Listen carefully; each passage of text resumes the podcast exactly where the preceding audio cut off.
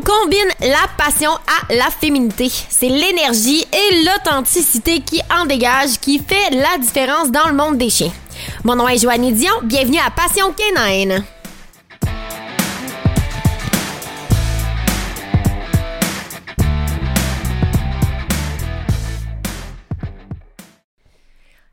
Bienvenue, chères auditrices et auditeurs, à cet euh, épisode de zéro. Aujourd'hui, je vous raconte l'histoire de Judith. Judith qui est mon amie maintenant aujourd'hui. Allô, Judith? J'espère que tu m'en voudras pas, par exemple, si je raconte ton histoire, parce que c'est tellement une belle histoire. Judith, en fait, est arrivée chez Division Canine. Pour vous mettre en contexte, Division Canine, c'est une entreprise que euh, j'ai développée avec Lauriane Etier en 2011 et qui euh, est, encore, euh, est encore fonctionnel aujourd'hui, donc on donne encore de la formation. Euh, c'est sûr qu'avec la quarantaine, on s'entend que ça a changé un petit peu la donne, mais on offre toujours de la formation en ligne, tout ça. Et la mission de Division Canine, en fait, pour vous donner un topo, c'est d'enseigner et d'éduquer les gens à bien comprendre comment fonctionne leur chien et, bon, ben, développer une relation et une communication qui est claire. Judith est venue voir Division Canine, en fait, pour avoir de l'information parce qu'elle a un labrador un bébé labrador. Et là, je vais mettre l'emphase sur le labrador chocolat parce que le labrador chocolat a la réputation d'avoir beaucoup d'énergie, d'avoir une tendance à avoir de la difficulté à gérer son trop plein de lui-même. Donc, Judith, elle est venue, euh, est venue en fait euh, nous voir pour pouvoir avoir des connaissances peut-être supplémentaires. Judith a déjà de l'expérience dans les chiens, elle a déjà eu des chiens auparavant, euh, mais je pense qu'il y avait des choses qu'elle ne voulait pas répéter. elle voulait s'assurer justement qu'il y a des comportements qui ne revenaient pas, qui a fait en sorte peut-être que sa vie était plus difficile et sa perception d'avoir un chien n'était pas justement de vivre avec un comportement comme ça. Donc, Judith arrive avec, avec son chien Molly en maternelle. Et là, de la maternelle, elle fait également une journée de socialisation. Molly a beaucoup d'excitation en présence des autres chiens, beaucoup de difficultés à gérer et la plus grosse difficulté que Molly a, c'est exactement ça, c'est la gestion des émotions. Et là, elle passe la journée euh, chez moi en passant le service de socialisation n'existe plus euh, aujourd'hui. Euh, simplement par manque de temps.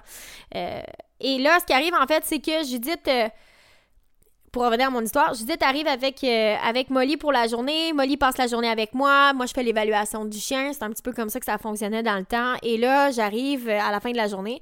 Judith vient rechercher Molly. Et la façon que ça fonctionne, c'est exactement comme ça. C'est je lui donne un peu le feedback de qu'est-ce qui s'est passé dans la journée. Je dois avouer que honnêtement, c'est difficile de mettre des gants blancs quand on a un chien qui a beaucoup d'excitation, beaucoup de choses à gérer. En tant qu'entraîneur, on sait pas quel travail qui est fait non plus euh, à la maison.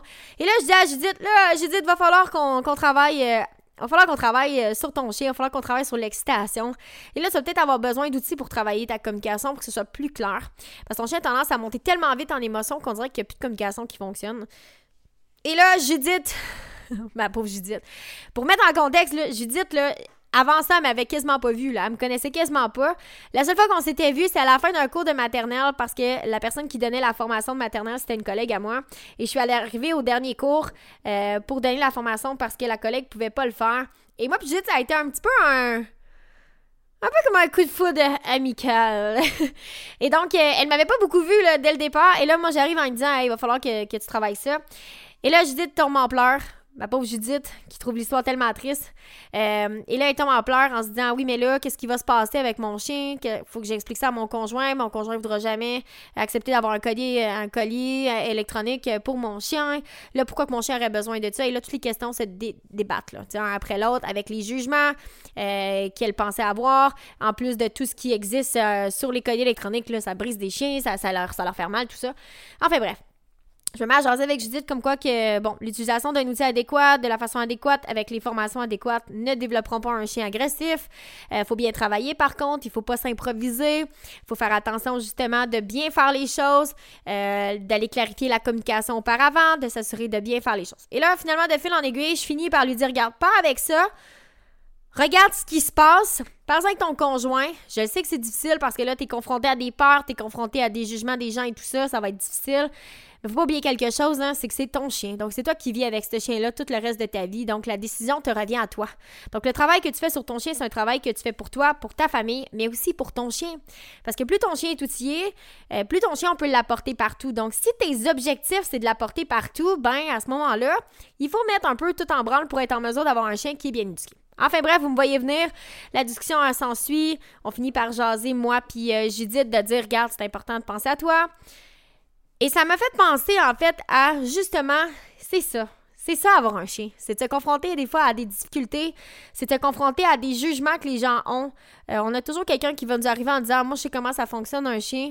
Mais il connaît pas la réalité. Il connaît pas nécessairement comment ça se passe chez toi. Euh, il sait pas non plus c'est quoi tes croyances par rapport à ça. Et même toi, des fois, on, tu sais même pas c'est quoi les croyances que tu as non plus. On essaie de lire sur Internet, pour on dirait qu'on sait pas où s'en aller. Il y a bien trop de, de, de, façons de faire, il y a trop de, de choses qu'on peut faire avec un chien. Alors, on fait quoi?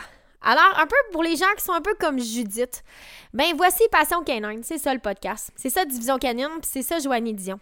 Moi, je suis spécialiste en comportement canin depuis 2010. Euh, je suis certifiée euh, trois fois.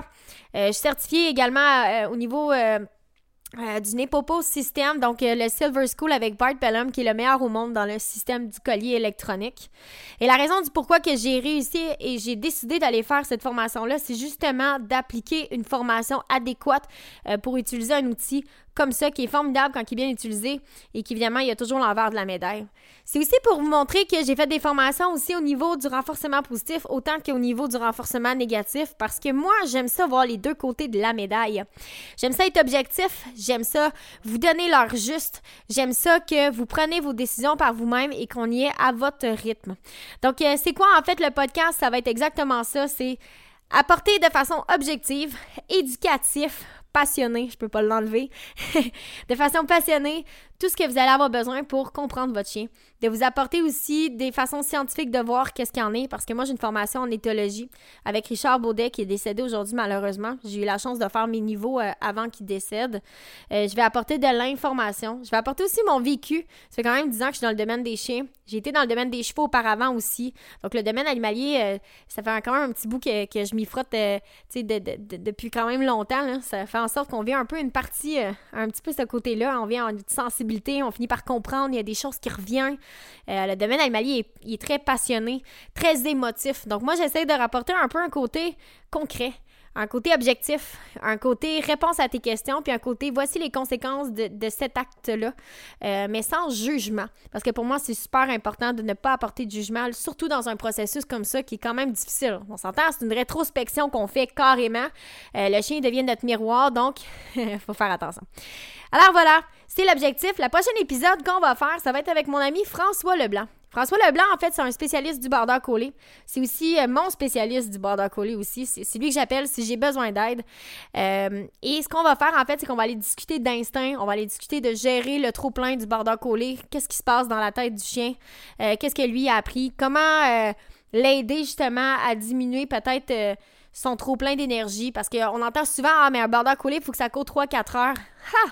On va avec François Leblanc qui a peut-être d'autres trucs que de le faire courir 3-4 heures pour vraiment aider concrètement son border collé. C'est un spécialiste. Il travaille depuis 15 ans dans le domaine euh, de la bergerie.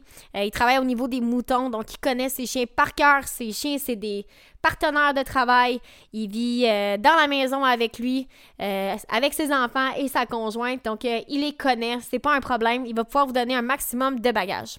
Donc, ça, c'est la prochaine épisode. Et je vous réserve une surprise pour l'épisode numéro 2. Donc, celle-là ici, c'est la zéro. Donc, épisode numéro 2. J'aimerais ça parler berger allemand. J'aimerais ça parler quelque chose de différent. Donc, le podcast, en fait, ça va être exactement ça. Ça va être euh, des, euh, des, capsules, des épisodes réguliers. Euh, ça va être également des gens qui sont passionnés avec moi. Ça va être des discussions au niveau de la réactivité, des troubles de comportement qu'on pourrait avoir avec nos chiens. Essayer de comprendre. Ça va être très passionné. Ça va être musical un petit peu. Ça va être plaisant. Ça va être beaucoup de choses tout en même temps. Ce qui va faire en sorte que ben, vous allez peut-être développer vous-même la passion du chien. Et c'est un peu l'objectif qu'on a. Alors, euh, je vous invite euh, à suivre les prochains épisodes de Passion Canine. Merci à vous, chers auditrices et auditeurs. Et on se voit dans cet épisode 1 avec mon ami François Leblanc.